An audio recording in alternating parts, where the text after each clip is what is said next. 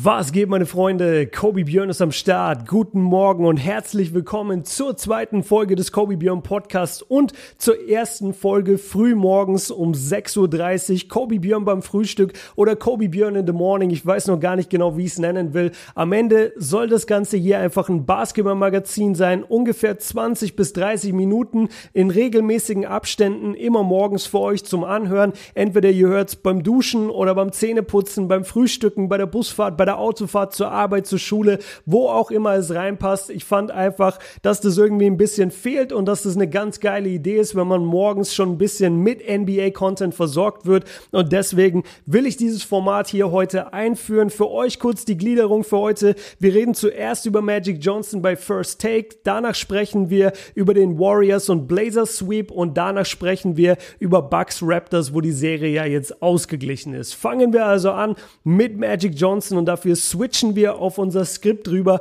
Ich habe mir heute für die erste Folge, nachdem ich natürlich gut vorbereitet sein will, eine Menge, Menge Punkte aufgeschrieben und es kann jetzt sein, dass trotzdem mal was übersehen wird oder dass ich mich ein bisschen, ja, ich will gar nicht sagen verlieren im Thema. Ich glaube nicht, dass das vorkommt, aber nur, dass ihr wisst, ich werde in den nächsten Tagen auf jeden Fall bei dem Format auch noch lockerer werden und mehr diese Cut-Mentalität am Start haben. Aber jetzt für die erste Folge wollte ich einfach gut vorbereitet sein. Deshalb ist mein Skript ein bisschen überladen. Aber lange Rede, kurzer Sinn. Lasst uns einfach anfangen. Magic Johnson war bei First Take, um sich zu rechtfertigen nach seinem, ja, nicht so rühmlichen Abgang bei den Lakers. Ich habe die ersten ein, zwei Tage, ich weiß gar nicht, ich glaube, es ist zwei Tage mittlerweile her, habe ich mich gar nicht groß damit befasst, weil ich es einfach nicht sehen wollte, weil ich irgendwie schon vorausgeahnt hat, habe, dass das von Magic Zitate geben wird, die mir sehr negativ aufstoßen werden. Und genau das ist auch passiert. Er ist dorthin gegangen. Er hat alles, was schiefgelaufen ist bei den Lakers,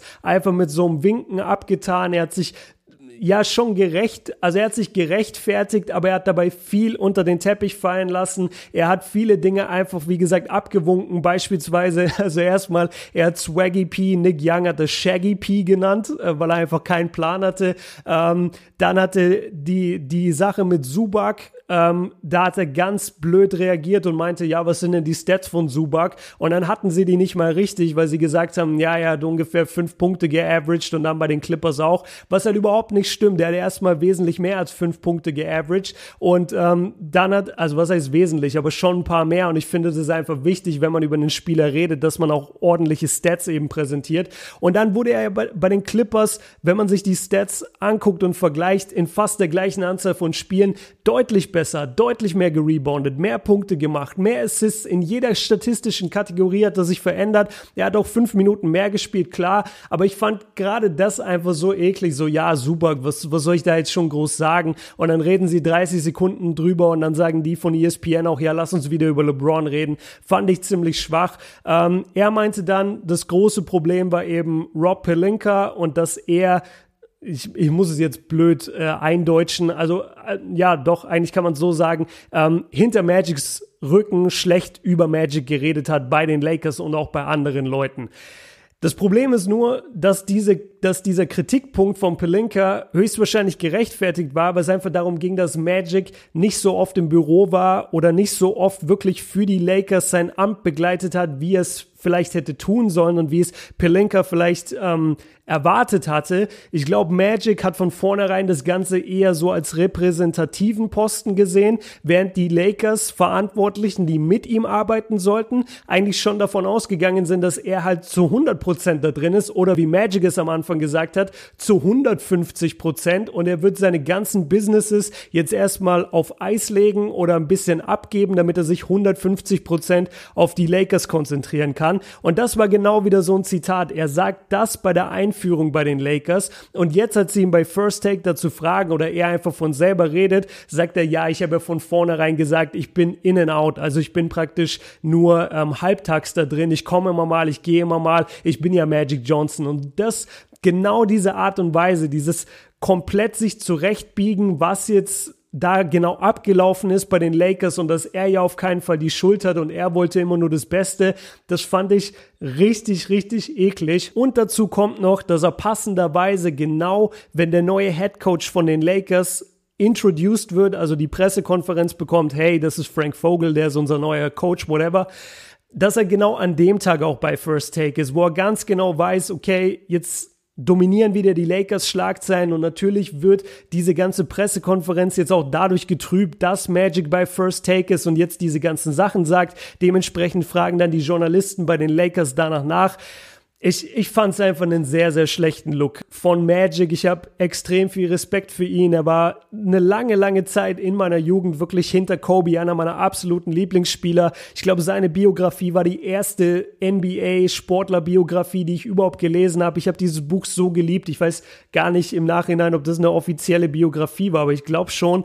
Und ähm, ich habe dieses Buch so geliebt und ich habe Magic geliebt und habe mir diese alten Highlights reingezogen. Und es, es hinterlässt dann einfach so ein faden Beigeschmack, wenn er sich bei den Lakers zum einen, wenn er einfach abhaut, wenn er einfach im National TV sagt, ey, übrigens, ähm, ich habe keinen Bock mehr bei den Lakers zu arbeiten.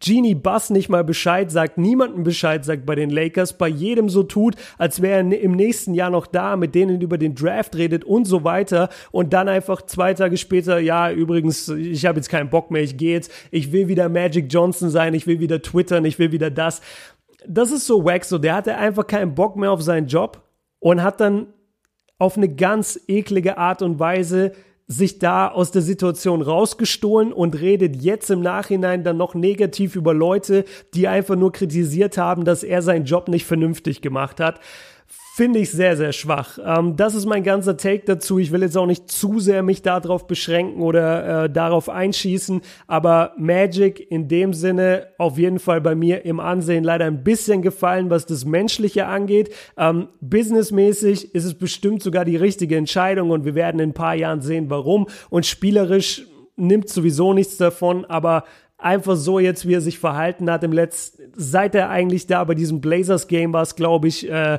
gekündigt hat, einfach vor den Kameras, ohne irgendjemand Bescheid zu sagen, fand ich sehr, sehr schwach.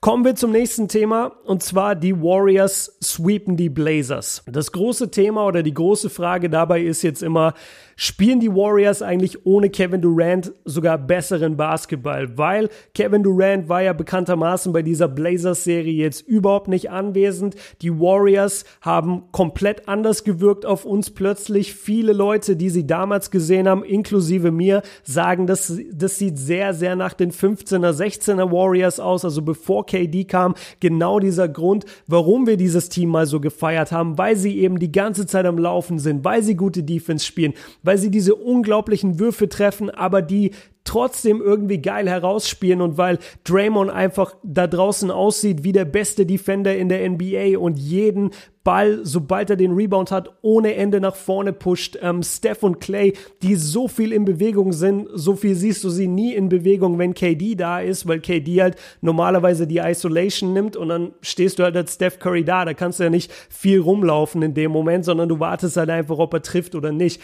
Und äh, Igudala war super in den ersten drei Spielen, hat dann das vierte Spiel gerestet. Ähm, und die Warriors haben allgemein mit mit einer extrem großen Rotation gespielt, haben wirklich alle Spieler eingesetzt, die auf dem Statistikbogen standen und damit die Blazers einfach vor ähm, Probleme gestellt. Und ich kann mich noch nicht zu 100% entscheiden. Also ich verstehe auf jeden Fall die Argumente, dass es heißt, Kevin Durant ähm, ohne ihn macht das Warriors-Team mehr Spaß. Auf der anderen Seite wir haben sie halt auch jetzt gegen schwächende Blazers gesehen. Das darf man nicht vergessen. Die Blazers sind kein defensives Powerhouse. Die Blazers hatten den Warriors allgemein relativ wenig entgegenzusetzen, nachdem sie schon die Thunder-Serie überstanden haben, die eigentlich relativ eindeutig gewonnen haben, aber da haben sie ja out of their mind gespielt, also sehr, sehr gut gespielt. Und dann diese harte Denver-Serie hatten in sieben Spielen das eine Game mit vier Overtimes. Ähm, Dame war verletzt ab Spiel zwei oder Spiel drei jetzt in der Warriors-Serie.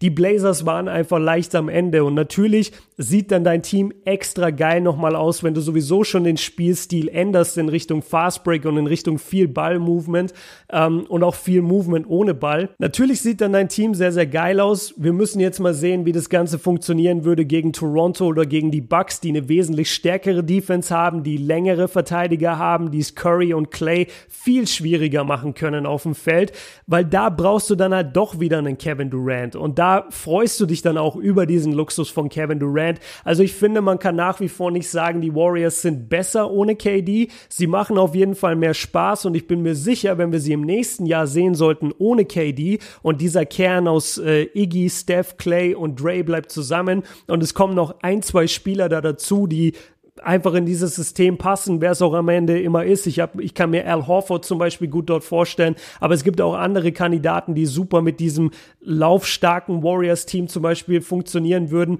Ähm, dann sind sie mit Sicherheit weiterhin Western Conference Contender, aber KD macht sie halt eigentlich zu diesem unschlagbaren Team, weil wenn er jetzt zurückkommt in die Finals, du brauchst ihn schon, finde ich. Also ich weiß nicht, ob die Warriors so easy jetzt die Bucks oder die Raptors schlagen würden.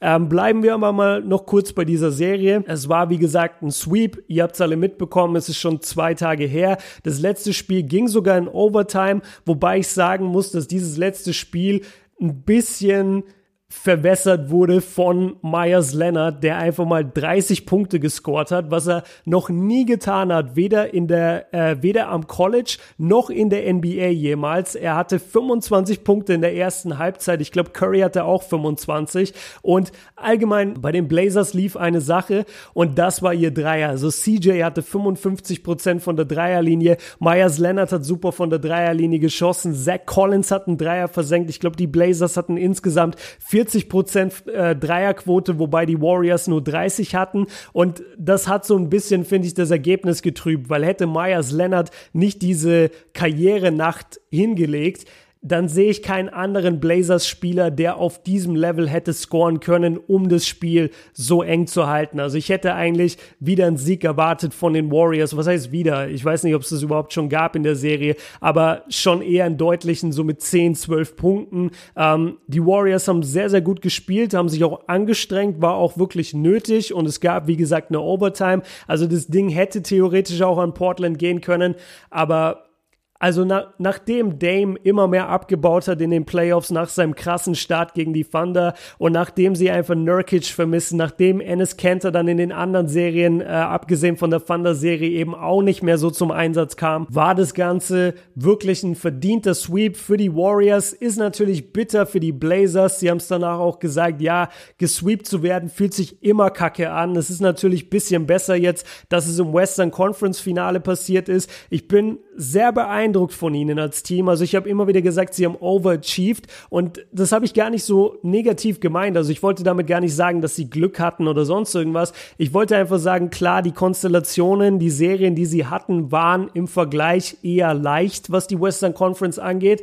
Aber das musst du auch erstmal gewinnen und diese Denver-Serie war auf jeden Fall schwer und Denver hätte das Ding in Game 7 auch in deren eigener Halle eigentlich schon zumachen können. Oder dieses ähm, vier Overtime viermal Overtime Game, das haben ja auch die Blazers gewonnen. Und da war CJ beispielsweise überragend.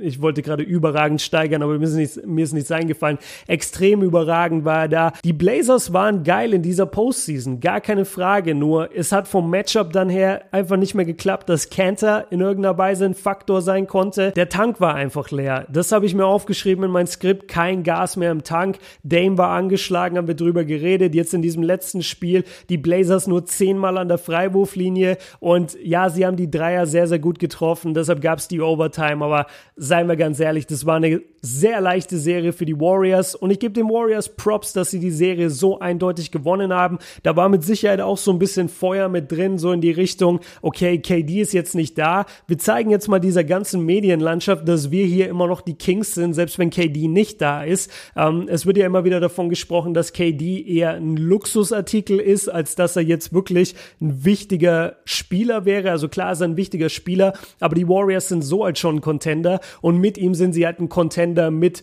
Luxury-Problemen. Also praktisch, du hast so viele Stars, wem gibst du jetzt den Ball? Ähm, das hat auch vorhin jemand in dem Podcast sehr, sehr gut gesagt, dass wenn die Warriors ein Play laufen und die ersten beiden Optionen gehen nicht, dann ist die dritte Option ein offener Dreier von Clay. So, und das ist, das sind halt die Warriors. Also, offener Dreier von Clay wären 29 anderen Teams die erste Option. Und bei den Warriors ist es halt die dritte so, oh shit, nichts hat funktioniert, komm, wir geben den Ball raus auf Clay. Die Warriors sind crazy gut. Ich freue mich sehr, sehr auf die Finals. Ich denke, sie brauchen Durant, um Toronto oder die Bucks zu schlagen. Und damit kommen wir jetzt auch zu denen einmal in die Serie. Die Serie überraschenderweise nach Game 1, 2 und sogar 3, also selbst nach Spiel 3, wo die äh, Raptors ja gewonnen haben mit zwei Overtimes, habe ich gesagt und viele andere auch gesagt, ja, Moment mal, Janis hat grottenschlecht gespielt, Middleton hat grottenschlecht gespielt, bei den Bucks ist nichts gefallen und sie haben trotzdem in nur knapp verloren nach zweimal Verlängerung. No way, dass die Raptors hier weiterhin in der Serie sind. Aber sie haben auch Game 4 gewonnen und damit ist die Serie jetzt ausgeglichen. Wir sind sehr, sehr gespannt, was jetzt abgehen wird in Game 5 in Milwaukee, Game 6 in Toronto und dann möglicherweise Game 7 wieder bei den Bucks. Ähm, ja, zu, zu dem Spiel an sich kurz. Bei den Bucks wieder überhaupt nichts gefallen, äh, abgesehen von Janis und Middleton, über die reden wir gleich. Aber wenn ich mir das so angucke, äh, Ilyasova 0 von 2 von der Dreierlinie, Brockton 0 von 3 von der Dreierlinie, überhaupt kein Faktor in diesem Spiel gewesen, beide. Miratic 2 von 8, auch kein Faktor wirklich. Bledsoe 0 von 2. Ähm, und es hat, die Raptors haben die Defense so krass mittlerweile auf Janis fokussiert. Also was die machen ist, wenn Janis in die Zone geht oder wenn Janis überhaupt nur den Ball hat an der Dreierlinie, dann hat er seinen normalen Verteidiger in Marker Soll die meiste Zeit oder ab und zu auch Ibaka, manchmal sogar Kawhi, je nachdem, wie es gerade geswitcht wurde. Und dann sinken die Verteidiger von den Shootern einfach extrem weit ab und, und ver ja, verstellen dadurch die Zone. Also machen da wie so eine Mauer. Das hatten wir auch in der Celtics-Serie. Die Celtics haben das nur irgendwann nicht mehr konsequent verteidigt.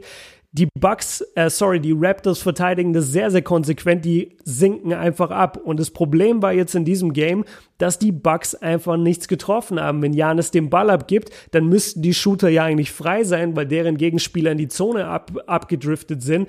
Aber die haben halt die Bälle nicht getroffen. Und wenn das passiert, dann hast du halt ein Riesenproblem. Ähm, wie gesagt, Janis und Middleton zusammen 55 Punkte in diesem Spiel. Die Quoten passen auch einigermaßen. Also es war eigentlich alles okay. Ein weite, also da, da kann man jetzt nicht unbedingt den Fehler finden. Und ich fand es eigentlich sehr beeindruckend, als ich gerade geguckt habe, dass Janis überhaupt äh, über 25 Punkte hatte, weil ich bin eigentlich davon ausgegangen, dass er weniger hatte, nachdem ich die ganze Zeit diese Defense gesehen habe und eigentlich nie wirklich mitbekommen habe, dass Janis überhaupt gescored hätte.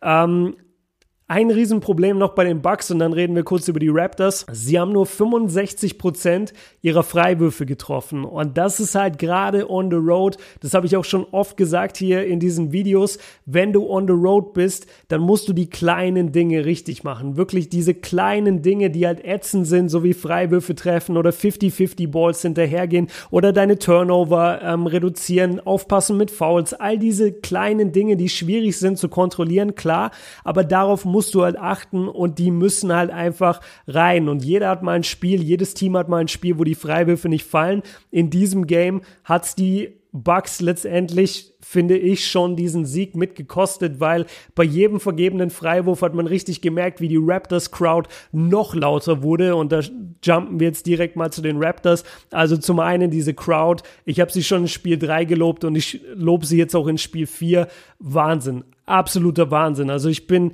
so krass beeindruckt von diesen Raptors-Fans und ich habe heute bei Instagram, äh, folgt mir da gerne, wenn ihr es noch nicht tut, at Kobe Björn, äh, alles in einem Wort. Ich habe dort heute diesen Vergleich gebracht, dass die Raptors-Fans sehr viel Ähnlichkeit haben mit den deutschsprachigen Fans oder überhaupt europäischen Fans, weil die sind einfach so dankbar, dass überhaupt NBA Basketball bei ihnen am Start ist und die supporten ihr Team so krass, die sind so stolz auf ihr Team und ich finde, wir haben hier genau so eine Kultur. Wir haben hier Leute, Die müssen nachts um drei aufstehen, damit sie sich Conference-Spiele an, angucken können, aber die kommen trotzdem zusammen und die tauschen sich dann aus auf Social Media und sprechen miteinander und connecten am nächsten Tag in der Schule und hören sich vielleicht so einen Podcast an und sind einfach auch Teil von so einer kleinen Welt, von der die meisten da draußen keinen Plan haben, aber wir wissen, wie eingeschworen diese Basketball-Community ist. Und deswegen immer wenn ich die Raptors-Fans in der Halle schreien höre, Let's go Raptors ähm, und dann wird immer rausgefilmt auf Jurassic Park, also auf dieses Public Viewing, was jetzt immer größer wird, dann, keine Ahnung, mich macht das einfach total happy und erinnert mich sehr, sehr eben an diese Basketball-Community, die wir hier im Land haben und in Österreich und der Schweiz. Ähm, ja, lasst uns kurz noch zu den Raptors, wie gesagt, kommen. Gasol, Lowry, Ibaka, Paul bringen einfach 77 Punkte. Van Vliet hat ein perfektes Spiel, 3 von 3 von der Dreierlinie, 5 von 6 aus dem Feld, äh, hat auch ein Kind jetzt bekommen, sogar in den letzten Tagen, also bei ihm geht alles drunter und drüber und die Raptors Rollenspieler haben einfach abgeliefert. Zusätzlich zu der guten Defense, wirklich gute Rotations drin, immer richtig geswitcht, hat mir sehr, sehr gut gefallen, war auch das, was ich immer wieder gesagt habe, ey, die Raptors könnten so, also was heißt könnten, die spielen so eine gute Defense und haben wirklich die Möglichkeit, jedem Team krass auf den Sack zu gehen durch ihre Länge, durch ihre Athletik und genau das haben sie bewiesen in diesem Spiel. Ähm, wie gesagt, vor allem Gasol war mega, Kyle Lowry war mega, ähm, Kawhi war für seine Verhältnisse durchschnittlich als normaler Spieler trotzdem sehr, sehr gut natürlich und war auch die ganze Zeit extrem angeschlagen. Irgend, irgendwas ist mit ihm, das war schon in Spiel 3 ersichtlich, ich weiß nicht, ob es sogar schon in Spiel 2 war. Auf jeden Fall, der läuft nicht rund, wir kriegen kein Injury-Update, keine Ahnung, was bei ihm abgeht, ähm, ist aber auch egal, weil die Raptors haben das Spiel gewonnen. Und jetzt wird's langsam eng für die Bucks. Also ich kann mir nicht vorstellen, dass die Bucks drei Spiele hintereinander verlieren. Ich bin mir sicher, dass sie jetzt Game 5 gewinnen werden am Freitag. Oder Donnerstag ist es sogar. Also von Donnerstag auf Freitag müsste das Spiel sein. Da bin ich mir sehr, sehr sicher, dass die Bucks das gewinnen. Dann glaube ich aber nicht, dass sie in Toronto gewinnen werden. Also Toronto könnte dann echt Game 6 wiederum gewinnen. Und dann gibt's halt ein Game 7, bei den Bucks und da habe ich extrem Bock drauf. Also ich will nicht zu sehr jetzt noch weiterreden, weil ich glaube, der Podcast ist schon länger, als ich es eigentlich mir vorgenommen hatte. Aber ich glaube, das wird noch eine sehr, sehr geile Serie und ich würde fast im Moment wetten, dass wir die sieben Spiele bekommen. So, das war die erste Folge von Kobe Björn zum Frühstück oder Kobe Björn in the Morning. Schreibt mir gerne in die Kommentare, welchen Namen ihr besser findet oder schreibt noch einen anderen Namen in die Kommentare. Ähm, ich rede jetzt hier gefühlt eine Stunde. Ich hoffe, es ist nicht so lang geworden und wie gesagt, ich versuche das Ding in regelmäßigen Abständen zu bringen. Sagt mir gerne, wie ihr das alles hättet, Verbesserungsvorschläge, haut's alles in die Kommentare. Ist immer sehr, sehr gerne gesehen und dann würde ich sagen, genießt euren Tag, haut rein. Ich hoffe, ihr habt euch das echt zum Frühstück jetzt reingehört. Würde mich sehr, freuen. Ähm, ja, und sagt mir einfach bei Instagram Bescheid, wie ihr das ganze Ding gefunden habt. Gefunden habt, gef ja, gefunden habt. Ich bin müde, ich bin zu früh aufgestanden. Aber egal. Ähm, haut rein, habt einen schönen Tag und wir sehen uns im nächsten Video. Peace.